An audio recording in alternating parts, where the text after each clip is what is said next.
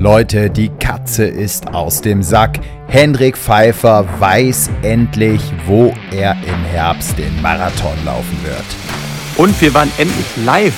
Das erste Mal in unserer noch jungen Podcast-Karriere waren wir vor Publikum. Einsatz, wie das gelaufen ist, erfahrt ihr heute. Und wir werfen natürlich auch einen Blick auf die deutsche Meisterschaft in Kassel, wo meine Freundin Esther tatsächlich auch hervorragend abgeschnitten hat. Das alles und noch viel mehr bei Einer rennt, einer hinterher, euer Laufpodcast.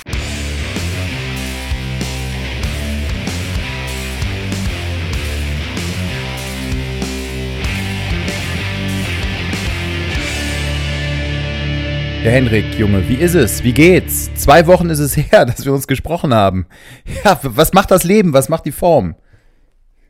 Ja, wir haben ja eine Menge trotzdem noch erlebt, auch gemeinsam. Wir waren ja tatsächlich jetzt vor ein paar Tagen das erste Mal live vor Publikum in Essen bei Laufsport Bunert im Einsatz. Da können wir gleich nochmal ein bisschen drüber sprechen. Mir geht es richtig gut. Das Training rollt an, genauso wie ich es mir erhoffe. Die 200er Wochen purzeln endlich wieder. Und ja, heute ja, habe ich 33 Kilometer weggedrückt. Den ersten richtigen Long One, der, der auch mal deutlich über die 30 Kilometer hinausgeht in meiner Vorbereitung auf den Herbstmarathon. Ja, und insgesamt auch viele schöne, coole Programme gemacht, ein bisschen experimentiert, auch mit den, mit den Trainingseinheiten selbst und ein bisschen gemischt. Wenn ihr mir bei Instagram folgt, habt ihr das vielleicht gesehen, zwischen äh, Workouts auf der Straße und auf der Bahn. Und ich habe dann diese beiden Elemente verknüpft und in einen Workout reingepackt. Wir haben hier in Hannover ja eine sehr schöne Anlage, wo man direkt aus dem Stadion rauslaufen kann und eine 1-Kilometer-Runde auf der, auf der Straße um das Stadion rum hat. Und dadurch kann man natürlich das sehr gut kombinieren. Ne? Und das war jetzt auch eine, eine Sache, die ich in den letzten Wochen viel, viel öfter gemacht habe als früher und äh, was eben auch ein neuer Trainingsreiz war. Der funktioniert sehr gut. Ja, wie ist es bei dir? Ja, ich meinte natürlich mit den zwei Wochen hier im Podcast. Ja, wir haben uns live dazwischen getroffen, aber äh, zwei Wochen ist es jetzt schon her, die letzte Aufnahme. Ja, du, wie ist es bei mir? Ich sitze hier, ehrlich gesagt, liege ich gerade äh, schwitzenderweise in meinem Bett, um ehrlich zu sein. Äh, wir nehmen jetzt Montagabend gerade auf. Ich, ja, bin von der Arbeit gerade rein, war ein bisschen hektisch, viel rumgefahren, noch den Beitrag eben zusammen gekloppt und ja, das war hinter, hinten raus wieder eine knappe Nummer und jetzt bin ich hier gut am Ölen, wie auch die ganze Nacht schon. Ich glaube, alle haben geschwitzt. Äh, hört euch nochmal unsere Hitzefolge an. Ich, ich äh, ja, lieg hier gerade, lieg hier gerade und mach trainingsfrei. Heute mal eine richtige Pause. Ich bin jetzt sechs Tage hintereinander gelaufen. Ja, es rollt gut, es wird immer besser, muss ich sagen. Was mir jetzt fehlt, ist mal wieder ein Wettkampf. Aber du, ich kann nicht klagen. Äh, ja, wenn das jetzt nachts hin und wieder mal wieder etwas kühler wird oder zumindest, vielleicht liegt es auch daran, dass ich noch mehr lüften muss, mehr Durchzug hier irgendwie reinbekommen muss, dann äh, wird das schon. Beim Laufen übrigens macht mir die Hitze gar nicht viel aus. Das habe das hab ich jetzt festgestellt in den letzten Tagen bei meinen Dauerläufen, dass ich gemerkt habe, die Rückenschmerzen, die ich sonst immer mal so habe, ja, die sind wie weggeflogen. Also es ist so schön butterweich. Alles ist so richtig geschmiert und läuft und wird ja von Minute zu Minute, die ich dann laufe, irgendwie runder. Insofern komme ich mit der Hitze gut zurecht. Du, es rollt, ne? Ich muss jetzt irgendwann noch mal so eine Zeit setzen, um dann auch zu wissen, ja, wo bin ich, wo stehe ich und wie geht's weiter. Aber Training läuft. Ja, du hast ja hier vor kurzem auch da äh, bei unserem Instagram-Account was gepostet, wo du oberkörperfrei unterwegs warst.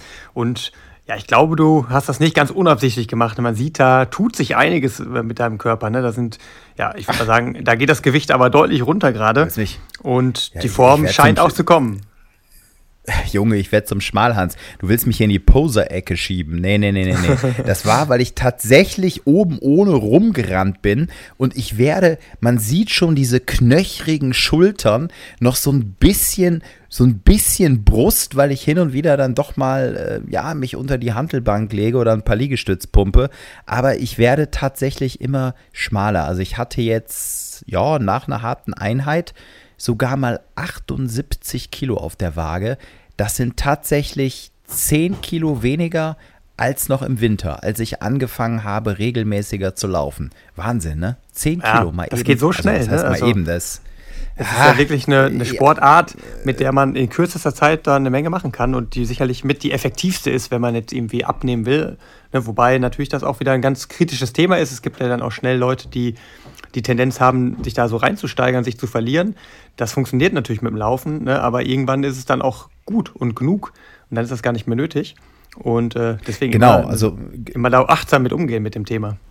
Äh, definitiv. Also ich denke, man sollte, also gut ist es dann natürlich, wenn man irgendwie austrainiert ist, aber zu dünn, da kann ich auch nicht mit äh, nichts mit anfangen. Ich brauche ja noch irgendwie Kraft, um ja da weiter äh, nach vorne zu kommen. Ja, und, und sonst rollt es gut. Also ich habe mich jetzt ja bei meinen Tempoläufen so eingependelt, bei den längeren zumindest, dass ich wieder so mit einem Tempo von 3,30 über 1000 Meter ganz gut spielen kann. Das laufe ich dann auch mal zwei Kilometer am Stück durch und, und, und. Ich glaube, ich habe es jetzt natürlich noch nicht schwarz auf weiß, ich glaube, dass ich eine 36 tief, eine 36,0 eigentlich laufen kann. Äh, das muss ich jetzt irgendwo mal beweisen. Das wären drei Minuten schneller als noch Ende März in Hannover bei dem Rennen mit Theresa. Das wäre für mich absolut in Ordnung. Und ich hoffe, das geht jetzt noch ein bisschen weiter. Also mein Plan, ganz klar, Fokus 1. Oktober Halbmarathon Köln. Ja, und ich habe ja noch im August zwei Wochen Urlaub. Vom 5. bis zum 21. August bin ich weg. Da werde ich auch nicht viel laufen können. Insofern ist mein Plan jetzt den gesamten Juli noch den Umfang hochhalten. Ich habe in der letzten Woche wieder ganz knapp 70 Kilometer geschafft. Das versuche ich jetzt mehr oder weniger beizubehalten. Immer mal, also ich werde jetzt nicht den Fehler machen, Intensität, Umfang, beides zu erhöhen, sondern ich spiele damit, dass ich entweder mehr Kilometer mache in einer Woche, dann aber ein bisschen beim Tempo rausnehme oder mal äh, etwas härtere Tempoakzente setze, dann aber die Kilometer nicht stark erhöhe. Das ist so mein Plan. Und dann will ich das Ganze setzen lassen im August, in diesen zwei Wochen, die ich nicht da bin. Ja, und dann hoffe ich, dass ich mich wieder einrolle. Ja, im September nochmal so einen Trainingsblock reinpacke und dann am 1. Oktober äh, konkurrenzfähig bin für den schnellsten Kürbis Kölns. Ne? So sieht's aus. Ja, guter Plan. Und wir stehen ja auch vor einer ähnlichen Herausforderung. Ich glaube, wir können die Katze jetzt ja endlich mal aus dem Sack lassen. Wir haben es ja schon jetzt in den letzten Folgen immer wieder mal angedeutet. Bei mir steht ein Herbstmarathon an. Wir haben gesagt, auf deutschem Boden. Wir haben nicht gesagt, wo. Und ja, ich glaube, jetzt sind wir so weit, dass man es bekannt geben kann. Bei mir wird es der Berlin-Marathon sein. Also eine Woche, bevor es bei dir in Köln hoch hergeht, äh, steht für mich das Highlight an, ähm, wo ich jetzt darauf hintrainiere. Aber es ist von dem Abstand her natürlich so, dass wir beide einen ungefähr gleichen Zeitraum mit überbrücken, was das Training angeht. Und das ist ein relativ langer Zeitraum. Wir haben ja jetzt schon vor einigen Wochen auch begonnen mit dem Training. Und bei mir ist es so, dass es tatsächlich dann 16 Wochen sind, die gezielt jetzt auf diesen Marathon hingearbeitet wird. Und ja, wenn ihr mir aufmerksam zugehört habt, dann werdet ihr, werdet ihr wissen, dass ich eher ja immer rate, 12 bis 14 Wochen so eine gezielte Marathonvorbereitung auf eine solide Form draufzusetzen.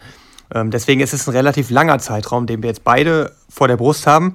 Und du hast ja vollkommen recht, ne? man kann sich dann nicht permanent steigern in diesen äh, Sachen, weil man sonst vielleicht die Gefahr läuft, eben viel zu früh seinen Formhöhepunkt zu erreichen und dann schon wieder eher abzufallen, wenn dann das Rennen eigentlich kommt. Ich habe da ein sehr, sehr gutes Beispiel für. Ich bin 2019 ja den Köln-Marathon gerannt, wo mein erster Angriff auf die damalige Olympianorm für die äh, Spiele in Tokio stattfinden sollte. Und bin kläglich gescheitert. Ich bin 2 Stunden 15 gelaufen, hatte ein sehr, sehr unangenehmes Rennerlebnis. Ne? Es war dann einfach bei zwischen 30 und 40 so, dass einfach nichts mehr ging. Und ich, ich kann mich noch sehr, sehr gut daran erinnern, dass wir dann bei ja, Kilometer 40 durch den Kölner Hai durchgerannt sind. Ne? Die, die Haie, die ja in äh, Eishockey Verein hier in Köln haben, hatten da ja, so, einen, so einen aufblasbaren Hai auf die Strecke gestellt, durch den man dann tatsächlich durchgelaufen ist.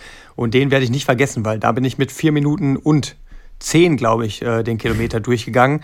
Und ja, ein normales Renntempo ist 3,05, was, was man damals brauchte für die Olympia-Quali. Da war ich dann natürlich sehr, sehr weit weg von und deswegen hat sich das so eingebrannt, ne, als ich da durch diesen Hai äh, rennen musste, äh, im fürchterlichen Zustand. Und das hat tatsächlich damit zu tun gehabt, dass die Vorbereitung damals ein bisschen überreizt wurde. Ich hatte unheimlich gut trainiert, wahrscheinlich besser als je zuvor damals. Aber es war dann tatsächlich so, dass ich in den zwei Wochen vor dem Marathon schon gemerkt habe, ich werde immer müder, ich komme irgendwie nicht so richtig mehr auf die Beine. Selbst das Tapering, was dann eingesetzt hat, wo man dann das Training ja umfangsweise reduziert, hat irgendwie auch nicht den Effekt gehabt, dass ich mich frischer fühlte. Und das war so ein klassisches Beispiel dafür, dass es nicht immer gut ist, eine, die Vorbereitung möglichst lang zu machen, sondern dass man die auf den Punkt trifft. Und das hat, hat damals in Köln zum Beispiel bei mir nicht funktioniert. Und auch jetzt sind es halt wieder 16 Wochen, die äh, Richtung Berlin führen. Und deswegen überlege ich jetzt zum Beispiel im August nochmal bewusst so einen Break zu setzen, eine Woche einzustreuen, in der man ganz, ganz massiv rausgeht aus dem Training, ähm, um einfach nochmal eine Frische sich zu holen und dann im Grunde diese 16 Wochen aufteilt in zweimal sieben Wochen äh, mit einer, oder zweimal siebeneinhalb Wochen mit einer Unterbrechung dazwischen. Das könnte dann eben ganz gut funktionieren. Ist so ein Learning, was ich jetzt zum Beispiel gezogen habe aus meinen früheren Marathonvorbereitungen. Und das könnte ich mir bei dir auch gut vorstellen, ne? wenn du jetzt sagst, 1.10. Köln ist ja nochmal eine Woche mehr. Du, du kannst nicht immer den Umfang steigern oder die Intensität steigern, sondern man muss dann eben auch mal bewusst sich wieder ein bisschen erholen, um dann wieder nach vorne zu gehen. Ja, es geht gar nicht anders. Ne? Also ich habe da einen geilen Urlaub, auf den wir uns schon lange freuen. Äh, nach Tansania geht's und äh, werden da Serengeti äh, unterwegs sein, so richtig Safari äh, machen und äh, müssen wir uns auch noch mal überlegen hier von wegen Podcast. da müssen wir vorher ein bisschen aufzeichnen. Ich glaube, wir sind da in Ecken, wo ja, der Empfang nicht so gut sein wird, aber äh, klar ist, da kann ich nicht groß rennen. Also höchstens, äh, ich, ich will mich wirklich in Lebensgefahr bringen. Äh, das, das wird dann nicht möglich sein, aber das ist auch völlig okay. Also ich habe mir gedacht, wir sind zwei Wochen weg. Ich werde eine Woche komplett pausieren und in der zweiten Woche sind wir dann äh, eher so am Strand und äh, da wird es, glaube ich, auch ein Laufband in einem Hotel geben und da werde ich versuchen, wieder so ein bisschen reinzuschwitzen, aber auch nicht zu viel zu machen, drei, vier Mal bisschen anschwitzen und äh, dann sollte sich mal, ja, die gut angearbeitete Form auch mal setzen und wenn ich dann wieder hier bin, Ende August, dann rolle ich wieder rein. Aber hör mal, Berlin, da ist es ja jetzt raus, jetzt können wir es sagen. Ach, Berlin, mein Freund. Äh, ja, da werden jetzt einige laufen, kann ich mir vorstellen, oder? Es wird wahrscheinlich sehr, sehr schnell werden. Wie ist denn da jetzt dein, dein Plan? Was geht dir? Ich kann mir vorstellen, dir geht ganz, ganz viel durch den Kopf. Also da gibt es diese Olympianorm, da gibt es natürlich, ich weiß, du willst dich da auch überhaupt nicht äh, dran festbeißen. Da gibt es äh, immer noch den, den, natürlich die Schallmauer 210, unter 210 zu laufen. Äh, die, die großen äh, Marathons die streunern dir auch im Kopf weiter äh, herum. Ähm, ja, wie gehst du da jetzt dran an Berlin?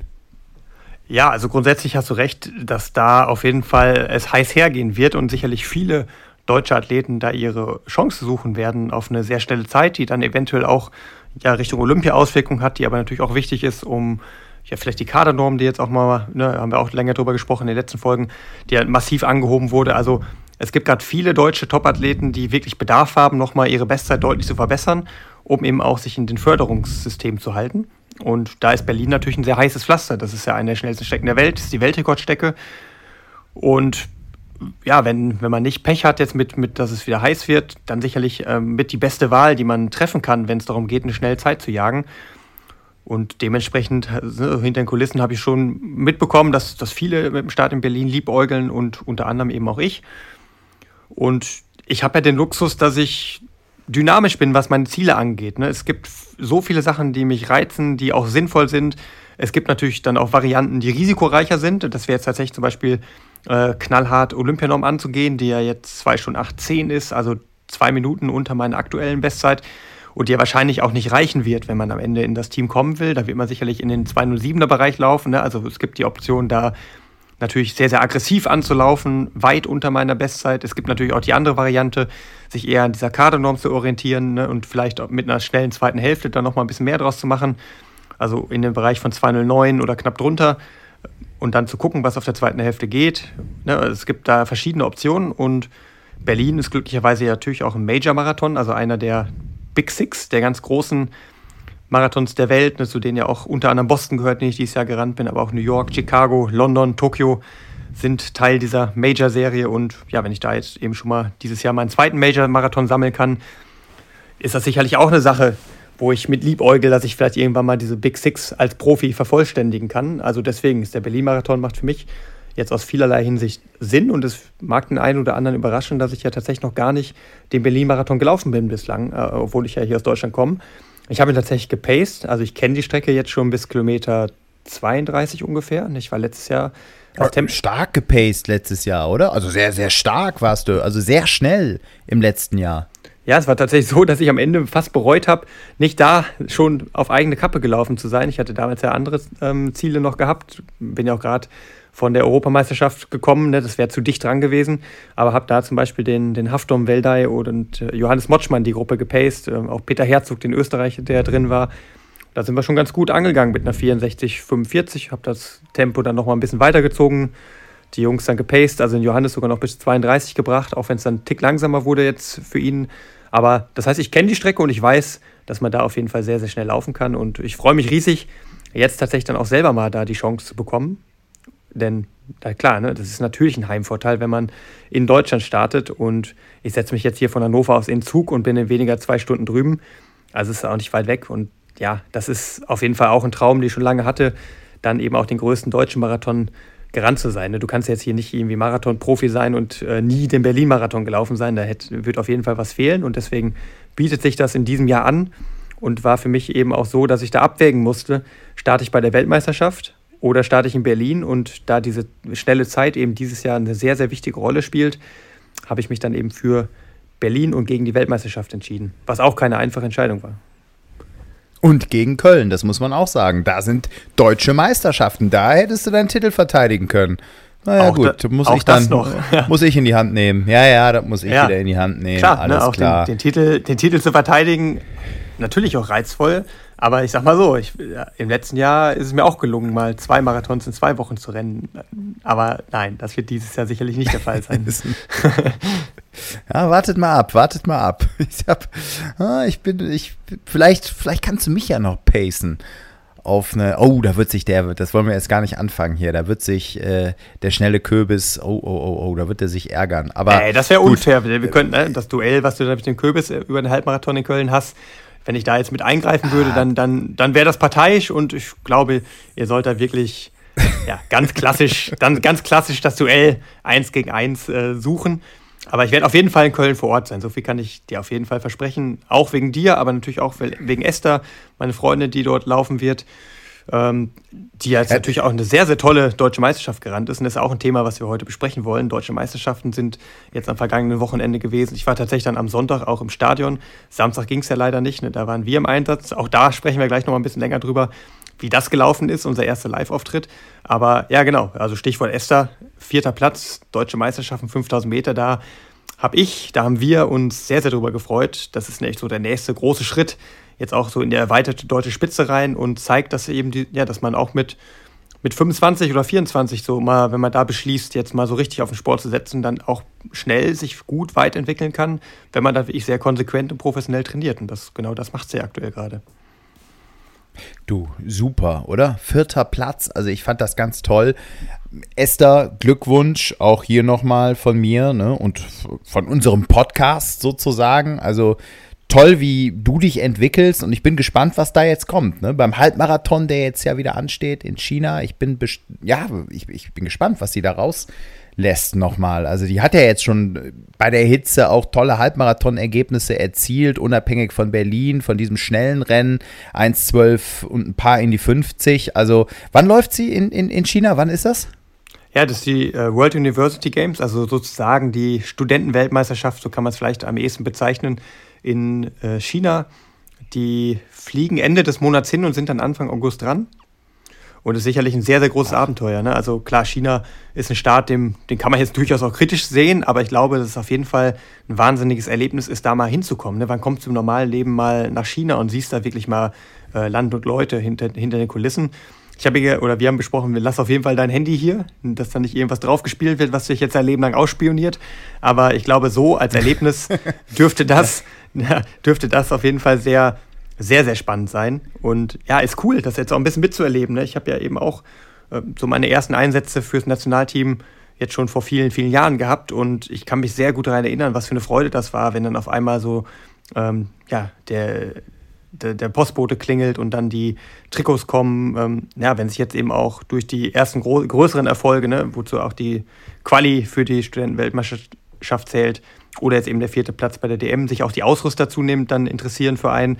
Ähm, Finde ich ganz cool, das so mitzuerleben, ne? weil ich selber eben diesen Weg auch schon gegangen bin und das Gleiche jetzt ein bisschen zeitversetzt bei Esther passiert. Macht auf jeden Fall richtig Spaß und ja, bin gespannt, wo der Weg noch hinführt. Also sie wird auf jeden Fall in Köln in Erscheinung treten.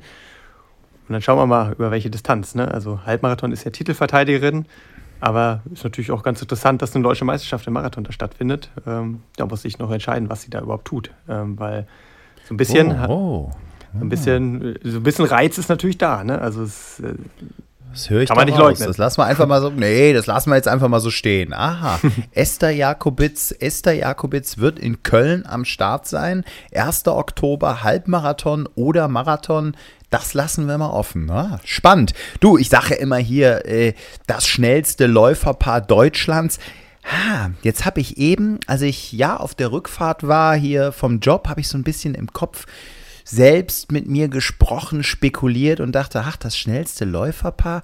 Ha, das kann sich ja jetzt auch geändert haben. Ne? Also zurück zu den deutschen Meisterschaften. Für mich, so wie ich es verfolgt habe, die kompletteste Läuferin, um jetzt in diesen Laufdisziplinen zu, ble äh, zu bleiben, sozusagen, ist die Lea Meyer. Die Lea hat sich für mich so toll entwickelt. Ich habe das ja, ja, zum Teil immer mal wieder punktuell gesehen, wenn sie in Köln trainiert hat.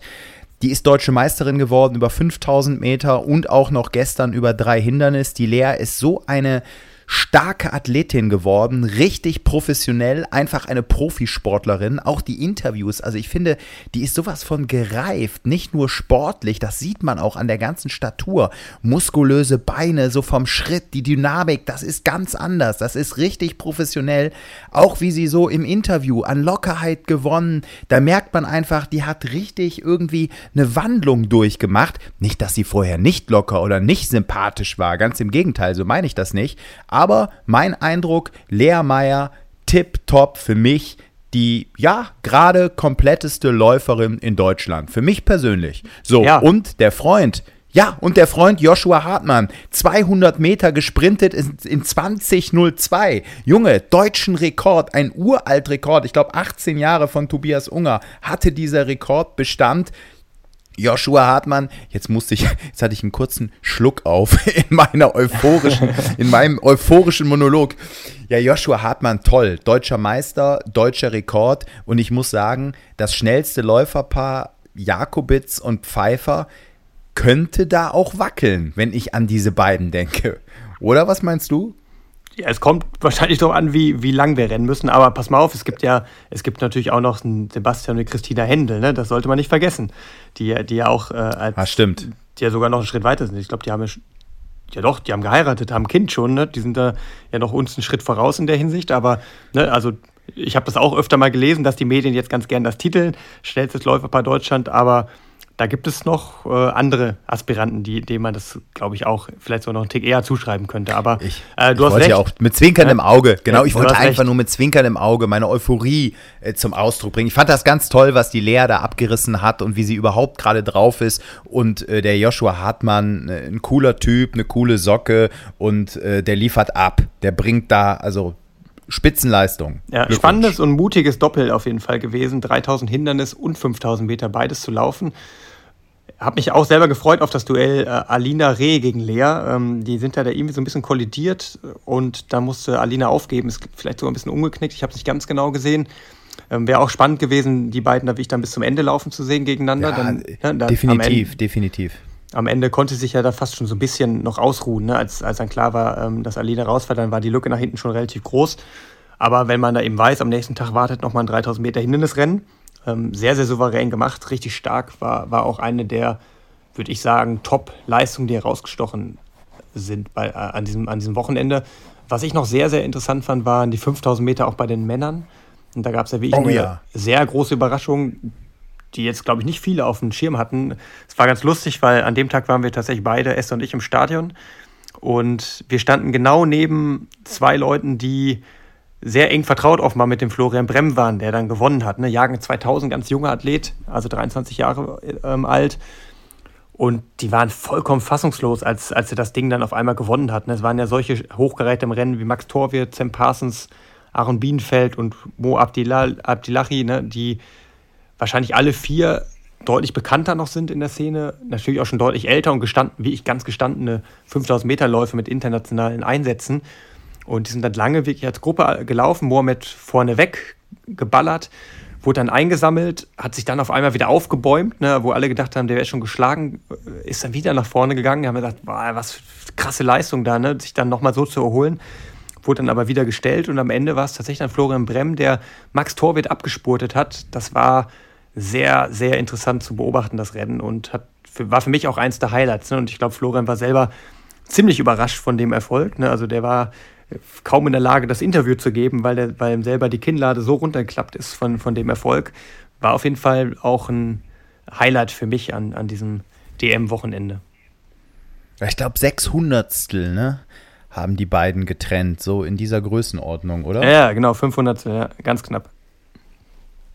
Ja, aber, aber, trotzdem auch von Maximilian Torwirt ein tolles Rennen und eine, eine, spitzenmäßige Leistung. Ne? Haben wir ja schon, schon mal gesagt, ich glaube in der letzten Folge, wie stark der drauf ist da mit der 336, zuletzt über 1500, die äh, 1318, die ja glaube ich auch gelaufen ist. Also ähm, ja, aber Spannung war ja überall da. Spannung war ja auch auf dem äh, auf den drei Dreiviertel Stadionrunden bei den 1500 Metern. Da war es auch spannend. Ich hätte nicht gedacht, dass sich die Hanna Klein da abledern lässt auch, ne? Ja. Auf der, auf der Zielgeraden sozusagen. Auch ähnlich, also es waren sehr, sehr viele ganz spannende Rennen dabei. Das war cool, ne? War wirklich cool zu beobachten, dieses, dieses ganze Wochenende. Auch ein packendes Finale dann tatsächlich gewesen und äh, mit dem besseren Ende dann für Kati Trost gegen, gegen die Hanna, ne? Und ja, hat man auch nicht zu 100% so äh, vielleicht getippt im Vorfeld. Aber auch wieder für mich zumindest eine kleine Überraschung gewesen. Ähm, ich fand auch das Hindernisrennen 3000 Meter bei den Männern krass, ne? Gerade Platz 2, 3 und 4 sind alle persönliche Bestzeit deutlich gelaufen. Ähm, auch Jens Mergenthaler, ne? gegen den bin ich ja noch im, im tiefsten Winter hier gerannt in, beim Dreikönigslauf in Schwäbisch Hall. Der rennt jetzt die 3000 Meter Hindernis in 8,26. Ähm, auch ein riesen Quantensprung für ihn. Karl Bebendorf gewonnen das Ding, auch souverän. Aber während Niklas Buchholz, Feldenschneider, beide so 8,27er Zeiten das war ein hohes Niveau, vor allem wenn man weiß, wie heiß es auch war an dem ganzen Wochenende. Das darf man auch nicht vergessen für die Laufdisziplin. Deswegen, also ja, ohne jetzt auf jedes Einzelergebnis eingehen zu wollen, da, dafür gibt es den Auslauf-Podcast. Ne, ähm, das war, das war cool. Das war echt spannend und ja. hat, wir haben es nicht bereut, dann tatsächlich auch am Sonntag nochmal die Fahrt auf uns genommen zu haben und uns das dann eben in Kassel vor Ort angeguckt zu haben. Ähm, ja, weil wir, wir, waren ja am Wochenende ja. auch gut im Einsatz. Ne? Wir waren, war, langweilig wurde uns auf jeden Fall nicht, wir, auch was, was Reisen ich, angeht. Wir waren ja, wir waren nämlich in Essen. Uns wurde in Einsatz. Genau. Uns wurde nicht langweilig. Ich will nur einen Satz sagen zu der deutschen Meisterschaft. Du hast absolut recht. Auslaufen Podcast, die nehmen das detailliert auseinander für alle, die da mehr hören wollen. Aber ich habe nicht alles live gesehen, was mich nur immer aufregt. Ich habe die, diese Livestreams zum Teil verfolgt. Ne? Wenn man ja, wenn man dann mal auf so einem Lauf drauf ist, so immer wieder diese Zwischenschnitte dann zum Dreisprung oder zum Diskuswerfen, keine Ahnung, dann gibt es Wiederholungen, dann hängen die und dann zeigen die im Endeffekt von so einem 5000 Meter Rennen irgendwie zwei Runden zum Schluss. Ich verstehe das nicht. Also ich muss echt sagen, wie viele Leute, also ich finde, man könnte es einfach viel interessanter aufbereiten. Ja, man könnte auch mal mit Splitscreen arbeiten, keine Ahnung, aber ich denke mir, so viele Leute in Deutschland gehen joggen. Jeder kann mit dem Thema Laufen etwas anfangen. Man muss es einfach mal so runterbrechen und interessant gestalten, dass die Leute mal eine Vorstellung davon haben, wie schnell das eigentlich ist. Meine, lasst irgendwie ein Fahrrad mitfahren, keine Ahnung. Da kann man sich was einfallen lassen, dass man mal rüberbringen kann. Wie jetzt beispielsweise in so einer Netflix-Doku, wo man sieht, wie schnell diese Tour de France, wie in, in welchem Affentempo die rasen. Dass man mal zeigt, wie schnell die Leute da auf der 400-Meter-Bahn unterwegs sind. Das finde ich so schade. Das passiert irgendwie für mich viel zu selten, viel zu wenig. Dann wird nichts gegen Dreisprung, ja. Hop, Step, Jump hat alles seine Berechtigung. Aber ich glaube, die Menschen, die das schauen, die können viel weniger mit Dreisprung anfangen als mit Laufen. Irgendwie ist jeder schon mal joggen ge gegangen so oder geht joggen. Da kann man sich reinfühlen, ja, da kann man was mit anfangen und da kann man dann auch eine Idee entwickeln, wie schnell das ist. Also ich finde das schade, öffentlich-rechtlich, ARD, ZDF, äh, wie die da ihre Bilder spielen. Ich finde, da kann man einfach mehr. Die haben die Kameras sowieso da, da kann man viel mehr rausholen. Also so habe ich das. Absolut. Du bist, du bist der Profi, du bist der Journalist. Also rein mit dir da in die, in die Berichterstattung. Wir brauchen dich da. Wir brauchen Leute ja. wie dich. Ah, es ist teilweise, wenn ich das sehe, da wirklich, da, da, äh, ich will jetzt nicht sagen, da fange ich an zu weinen, aber das finde ich, äh, ja, da fehlt mir, da fehlt mir, ich meine das jetzt nicht nur, wie man es aus der Regie anders steuern kann, sondern da fehlt mir auch ein bisschen, da fehlt mir auch ein bisschen Leidenschaft, Werf, wie man so schön sagt, dass, ja, ich äh, appelliere da nur, ich will mich da gar nicht äh, selbst ins Spiel bringen, aber ja, naja, du weißt, wie ich das mache. Das mache ich, dafür, naja. bin ich, dafür bin ich da. Das, äh, das dazu. Ja, du, zu unserem Auftritt in Essen. Ich wusste ja auch gar nicht so wirklich, also ich wusste schon, was uns erwartet, aber wie das so ablaufen wird, das war mir gar nicht klar. Ähm, jetzt äh, ist es mir natürlich umso klarer. Ja, es, es war bei einem Bunert-Laufladen in Essen, bei einem alten Kumpel von dir, der hat uns die Hütte voll gemacht. Genau, Marc Böhme, kenne ich schon seit vielen Jahren, ne? wer in der Laufszene unterwegs ist, gerade im Ruhrpott, der kommt an Marc Böhme nicht vorbei, der ist ja aller, allerbestens vernetzt und hat da wirklich einen sehr coolen Lauftreff, der sich am Baldeneysee immer trifft, auch organisiert dann vom Laufladen Bunert. Und die kriegen da tatsächlich dann auch oft 80, 90 oder 100 Leute an den, an den Start und treffen sich dann wirklich regelmäßig da, was ja auch schon eine beeindruckende Leistung ist. Ne? Also so riesige Lauftreffs habe ich selten gesehen in Deutschland, wenn man da mal unterwegs Absolut. ist. Und ja, da haben wir das äh, ja so ein bisschen ins Leben gerufen. Als ich, ich weiß noch, als ich aus dem, vom Boston-Marathon zurückkam, habe ich die Jungs da getroffen, kam mit denen ins Gespräch und dann wurde so langsam die Idee äh, geboren, dass wir da ja vielleicht einfach mal mit dem, mit dem Podcast, der ja online jetzt schon sehr gut angenommen wird, den viele auf ich regelmäßig hören, dass wir das vielleicht mal auf ein neues Level heben und dann tatsächlich vor Ort als Podcast-Duo mal was machen. Und so ja, kam dann die Idee tatsächlich zustande. Und äh, gestern ist es dann tatsächlich soweit gewesen. Haben echt drauf gefreut. Ich habe gesehen, Schmidt, du hattest auch ganz gut Lampenfieber gehabt, noch äh, kurz bevor es losging. Ähm, obwohl du es ja gewohnt bist, vor der Kamera zu stehen. Auch für mich war es wirklich was ganz Neues und es ist spannend, dann eben zu sehen, ob so ein Format dann eben auch live funktioniert. Und wir haben eben bewusst darauf verzichtet, einen äh, Live-Podcast aufzunehmen, der dann hinterher, so wie jetzt hier, erscheint und ausgestrahlt wird, sondern wir wollten tatsächlich dann eben auch ein bisschen die Leute mit einbeziehen, eine kleine Show machen und hatten so als roten Faden natürlich dann den Blick hinter die Kulissen von so einer Sportkarriere. Ne? Und äh, ja auch nicht immer nur auf die Höhen und äh, die tollen Erfolge, die man vielleicht in der Zeitung mitbekommt, sondern was alles genau auch dahinter steckt. Ähm, zum Beispiel, wenn man mal so einen Shitstorm hat in den Medien und da steht, wie man damit umgeht. Oder natürlich haben wir die Leute mitgenommen nach Kenia, haben da wie ich mit, mit Videos und allem Möglichen den einen oder anderen Einblick gegeben, der dann übers gesprochene Wort hinausgeht, ähm, haben geguckt, wie viel Sportler man eigentlich ist oder wie viel Unternehmer auch in, in so einem Spitzensportler drinstecken kann, muss, sollte und haben das geklärt, wie man da am besten mit umgeht. Haben Trainingsplanung besprochen, solche Sachen und das war wirklich toll. Wir hatten da um die 70 Leute, glaube ich, die äh, vor Ort waren. Und es war sehr spannend, zumindest für mich zu sehen, wie das so ankommt. Und ich glaube, das Feedback war auf jeden Fall sehr gut. Ich glaube, dass wir das tatsächlich öfter mal machen können und dass wir da auf jeden Fall auch den einen oder anderen Mehrwert geboten haben und ein paar Sachen den Leuten mit auf den Weg gegeben haben, die vielleicht auch dann fürs eigene Training und generell fürs, fürs eigene Leben hilfreich sein könnten. Ja, du, äh, erstmal vor der Kamera stehen ist immer was ganz anderes als live, das ist klar. Da ist man natürlich so ein bisschen nervös vor der Kamera, mit der Kamera spielen. Das habe ich jetzt seit vielen Jahren gelernt. Das kann ich, glaube ich, ganz gut und da weiß ich schon genau, wie ich die Menschen abhole. Aber live ist es dann nochmal ganz anders und ich muss sagen, weil eben dieses Format auch, also ich nenne es jetzt einfach mal so, total neu ist und total neu war, wusste ich jetzt auch gar nicht so wirklich, Mensch, wie soll man da jetzt mit anfangen? Anfangen. Ich habe das jetzt alles schon auf der Rückfahrt, muss ich sagen, fing ich an, dass ich mit meiner Freundin das alles so ein bisschen rekapituliert habe. Ich wüsste jetzt schon, was ich besser mache, aber das besprechen wir dann in Ruhe.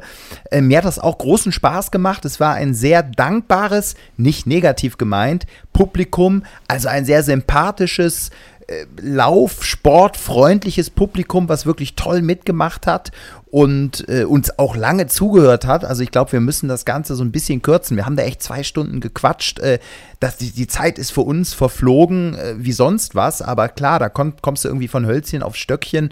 Da kommen dann irgendwie immer mal noch Anekdötchen raus. Und ja, das hat großen Spaß gemacht. Also ich glaube, da lässt sich drauf aufbauen. Das war eine super Erfahrung und das müssen wir jetzt noch mal in Ruhe so ein bisschen äh, sacken lassen und dann mal besprechen, was wir da vielleicht besser machen können und dann meine ich, äh, ja, sollten wir das wiederholen. Also ich hoffe, dass wir da noch ein Pu Publikum finden werden.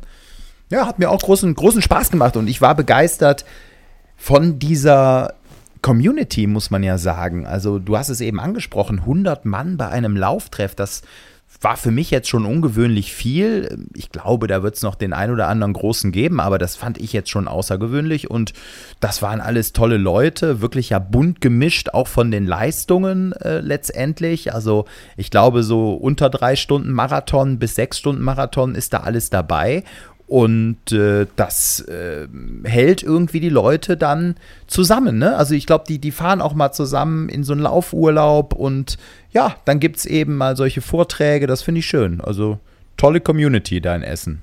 Ja, zeigt eben auch wieder, wie Laufen verbinden kann. Ne? Und wenn man sich da wirklich regelmäßig trifft, weiß, das ist cool, man ist eben nicht nur im Laufen, man kommt mit allen möglichen Leuten ins Gespräch und macht dann vielleicht noch ein kleines Rahmenprogramm drumherum. War eben auch ganz cool natürlich, dass mein Partner Puma noch vor Ort war und so ein Schuhtesting haben wir gemacht. Da konnte ich natürlich auch eine Menge zum Beisteuern, weil ich die Schuhe ja alle ganz gut kenne.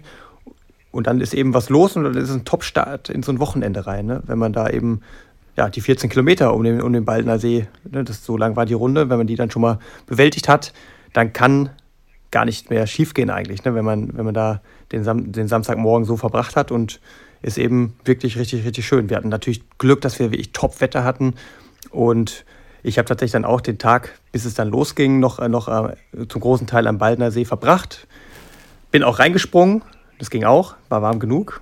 Und dann war es ganz cool, dann hat mir der Marc Böhme vom Laufsport Bund dazu noch ein Stadion reserviert und dann bin ich tatsächlich nochmal rübergefahren und habe dann da eben noch meine Tempoläufe absolviert, bevor es dann tatsächlich losging, weil das tatsächlich auch ein wichtiger Punkt ist. So, ne? Also wenn du so ja, einfach mal eine Veranstaltung hast, die auch weit weg von zu Hause ist, wo du dann auch ein, eine relativ lange Reisezeit hin hast, da musst du im Grunde, wenn du wirklich komplett professionell sein willst, eben dafür sorgen, dass du eben dann nicht im Training dafür kürzer trittst oder zumindest das dann so dosieren, dass das ganz, ganz selten nur passiert oder eben nicht in, in deinen wichtigen Wettkämpfen. Und da ich jetzt gerade in der Vorbereitung eben bin auf den Berlin-Marathon, war das dann eben eine ganz tolle Sache. Und dann ja, war es natürlich hart, dass es jetzt in der prallen Sonne bei 35 Grad der Fall war, aber so ein paar 200er in 28, die gingen dann auf jeden Fall noch und es war auch sehr gut, das dann gemacht zu haben. Ja, und insgesamt war das wirklich ein sehr rundes, gelungenes Wochenende. Ähm, als wir dann kurz vor unserem Auftritt im Laden angekommen sind, war tatsächlich dann eben auch der Start von Esther. Dann haben wir den Livestream angemacht und ja, sie nicht gesehen, weil, wie gesagt, ne, die Übertragung dann oft auch ein bisschen kritisch ist. Da wurde dann, glaube ich, das Rennen überhaupt erst zum ersten Mal bei gefühlt 4000 Metern gezeigt und dann eben auch nur Lea Meyer vorneweg und auch im Ziel dann eben gar nichts mehr gezeigt, was, was hinterher kam. Aber als das Ergebnis dann eben da war, ja, riesige Freude. Ne? Das war echt ganz, ganz cool und war auf jeden Fall dann eben schön, direkt mit so einem positiven Erlebnis dann eben auch in unseren Auftritt reinzustarten. Also, wie gesagt, hat richtig Spaß gemacht und jetzt geht es weiter wieder an die Arbeit. Ne? Heute waren wieder 33, 33 Kilometer auf dem Plan. Mein erster richtiger Long One und wie gesagt, wir haben ja eben angedeutet, ne, dass, ich, dass ich da jetzt eben auch die ein oder andere Einheit so ein bisschen modifiziert habe. Ähm, könnte vielleicht auch ein spannender Einblick mal sein. Ich habe es, wie gesagt, bei Instagram ja relativ ausführlich manchmal jetzt gemacht bei den, bei den Einheiten und würde gerne deine Meinung mal hören, ob du das auch schon mal probiert hast, längere Straßenintervalle zu kombinieren mit kürzeren auf der Bahn. Weil ich habe jetzt wirklich die Erfahrung gemacht, dass wenn ich ne, so ein Programm, so ein klassisches Marathonprogramm 6, 5, 4, 3, 2, 1 Kilometer mache, dass das mental schon nicht ganz einfach ist, wenn du dich da immer im Kreis drehst auf einer, auf einer Asphaltrunde und diese Auflockerung, wenn du zwischen diesen Intervallen nochmal auf die Bahn gehst, dreimal 400 machst und dann wieder rausgehst und dann wieder weitermachst mit den Straßenintervallen, dass das mental wesentlich besser ist und am Ende hast du sogar noch deutlich mehr Kilometer zurückgelegt und hast eben nochmal diesen Schrittwechsel drin gehabt, ne, weil eben natürlich diese 400er dann deutlich unterm Wettkampftempo sind. Und das funktioniert bei mir aktuell wirklich sehr, sehr gut und ist eine Neuerung, die ich so tatsächlich noch nicht gemacht habe in der Vergangenheit. Also mir war das auch neu, dass man sowas macht. Gut, machen kann das irgendwie jeder. Ich habe da jetzt tatsächlich beim äh, hier mit unserem Kumpel Knacki drüber gequatscht, als ich mit ihm einen Dauerlauf gemacht habe am Sonntag. Da habe ich ihm das erzählt, dieses Programm, weil ich es auch bei Insta gesehen habe bei dir. Und gut, erstmal muss es ja irgendwie passen, dass äh, wirklich auch eine Strecke am Stadion dran ist. Ne? Das muss ja von den örtlichen Bedingungen irgendwie passen. So, du brauchst halt, äh, ja, so eine, so eine Asphalt. Klar, zu jedem Stadion führt eine Straße, aber äh, ihr wisst, wie ich das meine. Also irgendwie eine vernünftige Strecke, so ein Rundkurs, wo man das machen kann und dann direkt im Anschluss ins Stadion gehen kann. Wenn man das hat, finde ich das interessant. Was ich nachvollziehen kann, ist äh, diese mentale Ebene, dass es dann irgendwie leichter fällt, weil du diesen Bruch, diesen Ortswechsel drin hast. Jeder kennt das ja, wenn man in so einem bestimmten Temposchritt ist, egal welches Tempo jetzt, ja, was für einen anstrengend ist, ganz individuell. Dann weiß man ja, oh, oh Gott, gleich wieder, ne? Dann hast du eine kurze Pause und dann gleich wieder und wahrscheinlich auch die gleiche Strecke und gleich wieder. Und da finde ich es interessant, okay, ich breche das Ganze mal, wechsel kurz auf die Bahn und habe dann was ganz anderes.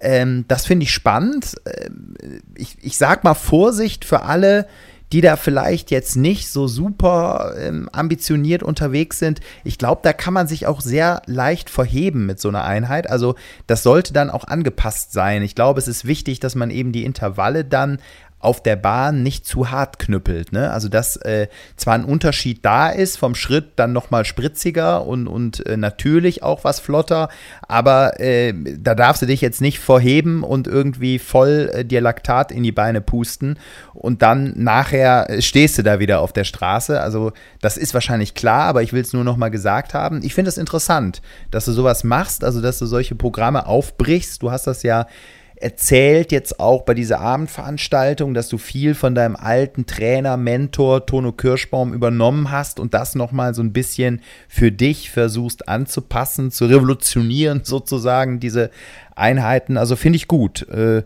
werde ich vielleicht auch mal probieren. Also es ist ja in Köln gut machbar. Ne? Da haben wir ja auch sowohl die Vorwiese dann neben dem ASV-Stadion, äh, wo man dann so einen Kilometer am Stück laufen kann oder eben auch in den Stadtwald rein. Ähm, ja, finde ich, find ich spannend. Äh, du warst ja auch höllisch schnell. Also du, du bist es ja irgendwie auf 2,50, ich glaube knapp über drei Minuten angefangen, 3,06 und bist es dann auf 2,50 runtergelaufen. Also die langen Intervalle. Da habe ich schon gedacht, Chapeau. Ne? Und ich merke das übrigens, jetzt komme ich auch gleich dann äh, zum Ende hier. Äh, ich merke das immer, wenn du äh, an deiner Stimmung ähm, beim Thema, ich sag mal so, beim Thema, also beim, ich sag mal so, ich sag mal so, ohne jetzt hier irgendwas, äh, was, was äh, dem Henrik zu wollen. Ich, ich sag mal so, wenn ich, ähm, also der will natürlich, der Junge kann auch unter zwei Stunden zehn laufen und das will er auch. Das ist das große Ziel. Ich sag mal so, noch vor ein paar Wochen, wo es nicht so lief, beim Thema Olympianorm, sehr reserviert. Hm, hm, hm. Jetzt läuft es, also ist einfach nur mein subjektiver Eindruck. Jetzt läuft es beim Henrik Pfeiffer schon wieder deutlich runter und der sieht, oh, da ist, da ist ganz gut Sprit im Tank. Ähm, es läuft. Und ich habe ja auch noch einige Wochen. Und dann merkt man so, Thema Olympianorm wird nicht direkt weggeschoben im Sinne von, ist eh völlig unerreichbar. Also ich überspitze das jetzt, sondern es wird einfach mal so stehen gelassen im Sinne von, ja, mal gucken, was möglich ist. Also da gibt es ja dann auch die Kadernorm und das und das. Das finde ich schön, das finde ich interessant und das finde ich positiv. Ich merke das, das sind so kleine Nuancen, die ich so aufgreife, zumindest glaube ich, die aufzugreifen bei dir, also im Gespräch mit dir. Und ich glaube, du merkst selber, dass da, dass da was geht und dass du noch Zeit hast und darauf aufbauen kannst. Und äh, ich bin sehr gespannt. Also Du bist guter Dinge, das, das naja, spüre ich. Also schon ein interessanter Punkt halt auch, ähm, ob Training, also Erfolg im Training oder eine gut laufende Trainingswoche Einfluss hat dann tatsächlich auf die Stimmung eines Athleten. Also ich kann auf jeden Fall klar sagen, das ist schon auch der Fall. Ne, also wenn man jetzt wie ich immer nur Rückschläge im Training erleidet und so, dann ist man schon auch so schlecht gelaunt, ne, weil sich ja schon auch dann das meiste im Leben darum dreht, dass man eben vorankommt. Ne? Also es gibt nichts Schlimmeres für einen Leistungssportler, als auf der Stelle zu treten oder vielleicht sogar durch eine Verletzung sich zurückzuentwickeln. Und ich merke das auch bei Esther so, ne? Also jetzt gerade jetzt, wo die jetzt diesen krassen Ehrgeiz nochmal entwickelt und so richtiges Wissen will, wenn da mal Wochen bei sind, wo es nicht gut läuft oder auch wo viel Sachen drumherum anstehen, die einen vom Training abhalten, ohne dass man einen großen Einfluss drauf hat. Ein bestes Beispiel, ja, das ist ja oft genug schon erwähnt auch, den, den Umzug im Mai das, das hat schon massiv auf die Stimmung gedrückt, wenn du weißt, ja, du schleppst jetzt hier wieder irgendwelche Möbel und musst aber eigentlich schon längst wieder draußen sein, bist aber jetzt eigentlich körperlich gar nicht mehr in der Lage dazu. Äh, das würde mich mal interessieren, wie das tatsächlich bei, bei dir auch ist. Ne? Auf jemand, also jetzt beim Sportler, der den Sport ernst nimmt und, und mag und auch Ziele verfolgt, der jetzt aber natürlich weit, weit weg davon ist, davon zu leben. Ne? Hast du noch sehr charmant die Kurve gekriegt. Ja, ja, ja, ja, ja mach ruhig weiter. Nee, aber wie ich jetzt, für, ich, ich würde mal behaupten, bei dir hängt jetzt halt nicht irgendwie Hab und Gut und, und alles Mögliche dran, wenn du jetzt zum Beispiel bei deinem Wettkampf jetzt, den du zunächst machen willst, nicht die 36 Minuten Marke rennst, obwohl du jetzt das Gefühl hast, du kannst es. Wenn es jetzt zum Beispiel eine 37 oder eine 38 ah. wird, äh, ich weiß nicht, bricht dann für ich dich eine Welt zusammen? Also wie, wie intensiv ist das? Weil da könnte ich mir schon sehr gut vorstellen, dass es da den einen oder anderen Unterschied gibt zwischen einem Profiathleten, der tatsächlich davon lebt, und jemandem, der das wirklich so als Hobby nebenbei macht und dann eben ja, sagt, ja, hat er nicht hingehauen, trinke ich jetzt zwei Kölsch, ist mir auch egal. Ja, das ist äh, tatsächlich ein interessanter Punkt. Das war früher auch mal bei mir ganz anders. Das hat sich geändert. Früher war ich da in der Jugend wirklich voll auf meinen Sport fixiert und super enttäuscht, sauer, traurig, böse, wenn das irgendwie nicht funktioniert hat, obwohl ich auch teilweise wusste, warum dann nicht. Ich wollte einfach alles. Ich wollte auf allen Hochzeiten tanzen und wollte dann auch irgendwann äh, Party, äh, Mädels, äh, Uftata und trotzdem schnelle Zeiten laufen und musste dann irgendwann einsehen, äh, ja, es wird nichts und war trotzdem mega sauer.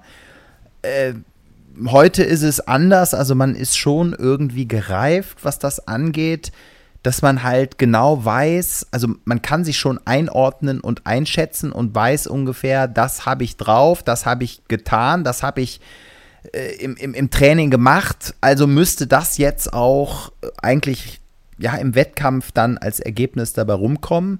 Wenn es nicht klappt, bin ich natürlich sauer, aber äh, dann ist auch nicht der ganze Tag irgendwie im Arsch. Dann bin ich äh, kurz enttäuscht und ähm, versucht dann nochmal zu ergründen, woran lag's. Äh, manchmal findet man da was, manchmal auch nicht und dann ist aber auch gut und dann wird wieder irgendwie neu angegriffen und äh, dann hat man vielleicht ein, zwei Tage, äh, wo es beim Dauerlauf nicht so rund läuft oder sogar am nächsten Tag läuft es wieder richtig rund. Das ist ja auch oft der Fall. Man ist noch hormonell aufgeladen und äh, irgendwie war der Wettkampf nichts, aber am nächsten Tag im Wald kannst du Bäume ausreißen. Ich glaube, das kennen auch einige. Äh, bei mir war das schon oft so. Dann ist das so und dann fokussiere ich mich wieder irgendwie neu und suche mir wieder einen neuen Wettkampf. Also da geht jetzt nicht die Welt unter. Früher war es auch anders, weil ich da auch viel mehr mit dem Sport verbunden habe. Also das äh, da wollte ich halt auch irgendwie im Kopf Olympiasieger werden, aber ähm, hatte ein Problem mit dem Verzicht, ne? weil ich habe halt einfach zu wenig in anderen Lebensbereichen verzichtet. Das, das ist einfach so. Und heute weiß ich, wenn du da was bringen willst, heißt das, du musst in einem anderen Lebensbereich Abstriche machen und halt verzichten. Ich kann nicht bis morgens um vier um die Häuser ziehen und trotzdem jetzt beispielsweise wieder innerhalb kürzester Zeit mich auf eine 35-Minuten-Form über 10 Kilometer trainieren. Also weiß ich das und, und gehe da auch äh, sozusagen, ja, wie sagt man, sehenden, sehenden Auges ja. laufe ich dann auch in diesen Wettkampf rein, so, ne? Ähm, ich ich gehe da realistisch schon mit um, so. Dennoch ist man irgendwie erstmal kurz sauer, wenn es nicht klappt. Ja. Das, das, das ist schon so. Aber ich, ich merke das jetzt auch relativ. Ähm, auch wieder dieses Wort realistisch, aber es ist halt so. Ich war jetzt letztens, ich habe das auch gepostet, ich war am Freitag spät im Bett, ich habe mich mit einem alten Freund getroffen, natürlich hat man ein paar Bier getrunken, ich war um drei, halb vier oder so im Bett, von Freitag auf Samstag, habe dann schon gewusst, äh, Beste Vorbereitung, ne? Tempo, ja, ich lasse Samstag ein Tempotraining sein, das hat keinen Zweck, habe ich dann auch nicht gemacht, habe dann einen Dauerlauf gemacht und habe echt gesehen, es war natürlich auch heiß zusätzlich, aber mein Puls war mehr als zehn Schläge höher als sonst bei dem Tempo. Also ich habe jetzt gerade wieder bei einem 5-Minuten-Schnitt so einen Puls so um die 133, 134, irgendwie so. Zwischen 130 und, und, und 140. Ähm, aber eher so Richtung 100, Mitte 30. Und da hatte ich knapp an die 150 ran. Und das, das merkt man einfach schon. Ne? Also ja, der Puls war deutlich erhöht und das äh, hängt mit Sicherheit auch mit dem Alkohol zusammen und äh, mit dem Übernächtigtsein. Naja, aber ja, ne, deine Frage abschließend, ja, ich bin auch sauer, aber nicht mehr so lange. ja. Gut fürs Würmchen. Gut fürs Würmchen, ja, die, die, äh, das könnte ich ja nicht, das könnte ich ja nicht machen. Also irgendwo muss man dann auch äh, die Kirche im Dorf lassen. Ne? Was nicht heißt, dass ich jetzt noch mal heiß bin, ein bisschen anzugreifen. Also ich würde schon mal gerne noch wissen, was so geht. Was ich aber spüre, Leute, und das, das, da bin ich wieder so beeindruckt äh, von euch allen, die da draußen laufen. Also ich merke so 70 Wochenkilometer, das schlaucht mich echt schon. Also neben dem Job 70 Kilometer finde ich schon extrem viel. Ich habe das jetzt in sechs Einheiten aufgeteilt und immer auch versucht, noch nebenbei so ein paar Grundkraftübungen zu machen, mal ein paar Klimmzüge einzubauen oder damit ich nicht so total äh, schwächlich werde. Aber da, viel mehr geht auch nicht. Ein Tag Pause, sechs Tage Sport, äh, das finde ich krass. Und dann denke ich immer wieder an unseren, unseren Kumpel hier Dominik Fabianowski, der äh, nebenbei arbeitet und auch 150 Kilometer plus, plus X macht. Also, das ist mir fast ein Rätsel. Ja, und gerade und gerade macht er das ja richtig, ne? Das ist gerade in Kenia zum ersten Mal in seiner Karriere.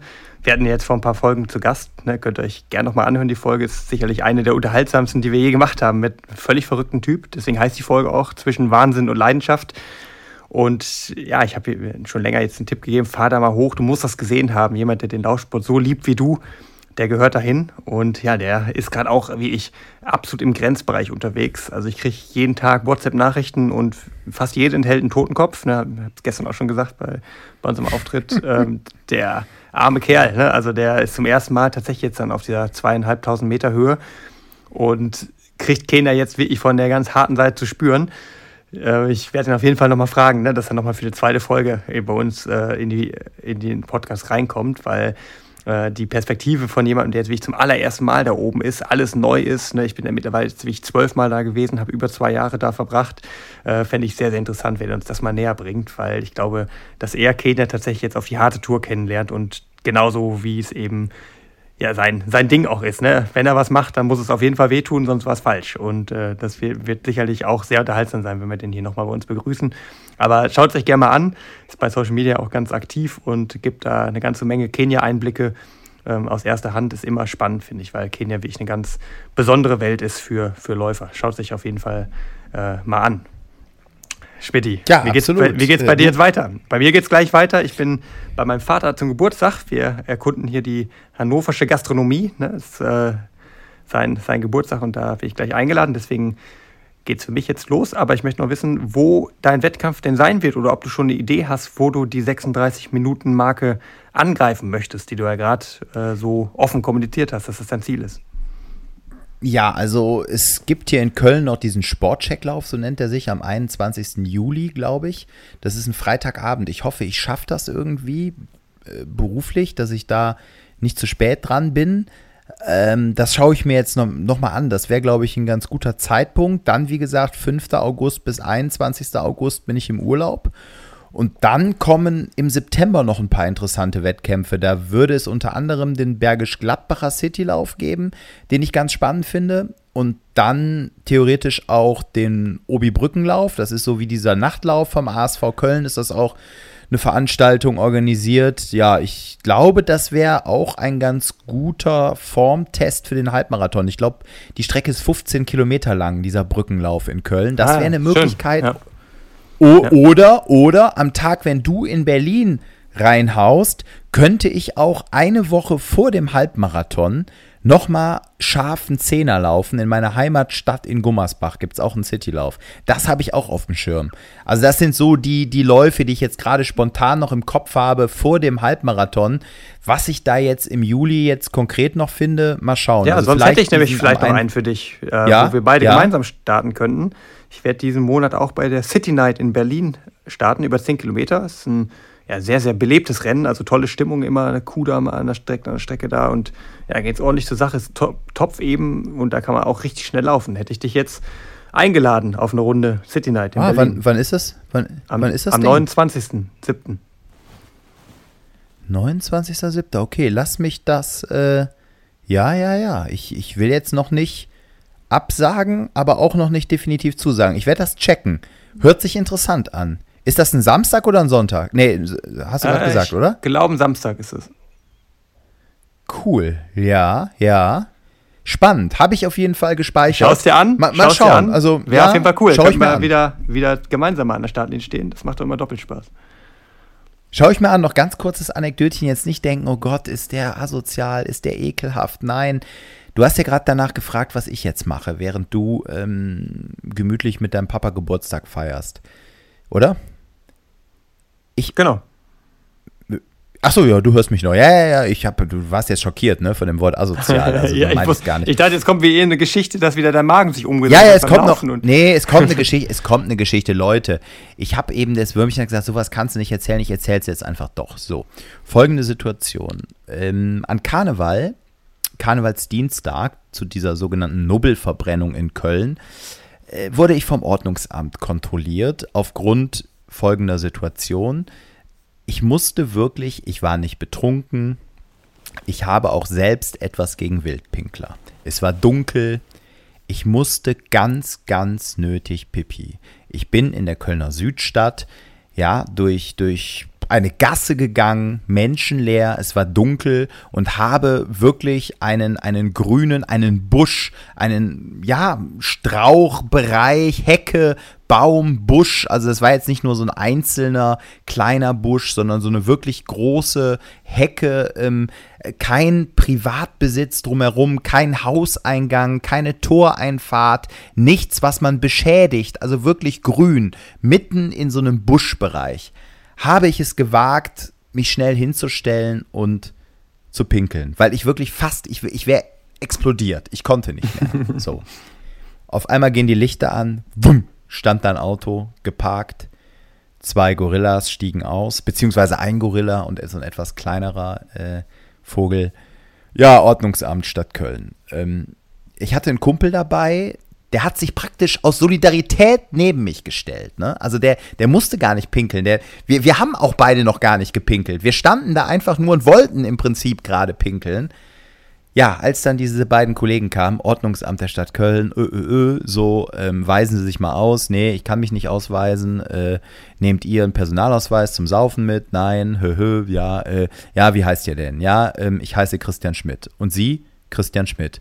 Wollt ihr mich verarschen? Äh, äh, äh. äh nein, ähm, ich bin hier und hier gemeldet, mein Kollege, ich bin hier und hier gemeldet. Jetzt heißt mein Kumpel tatsächlich auch Christian Schmidt. So, die beiden gefunkt und, und, und. Irgendwann kam sie zurück. Oh, sorry, äh, ihr heißt ja wirklich beide Christian Schmidt. Das ist ja lustig. ja, lustig.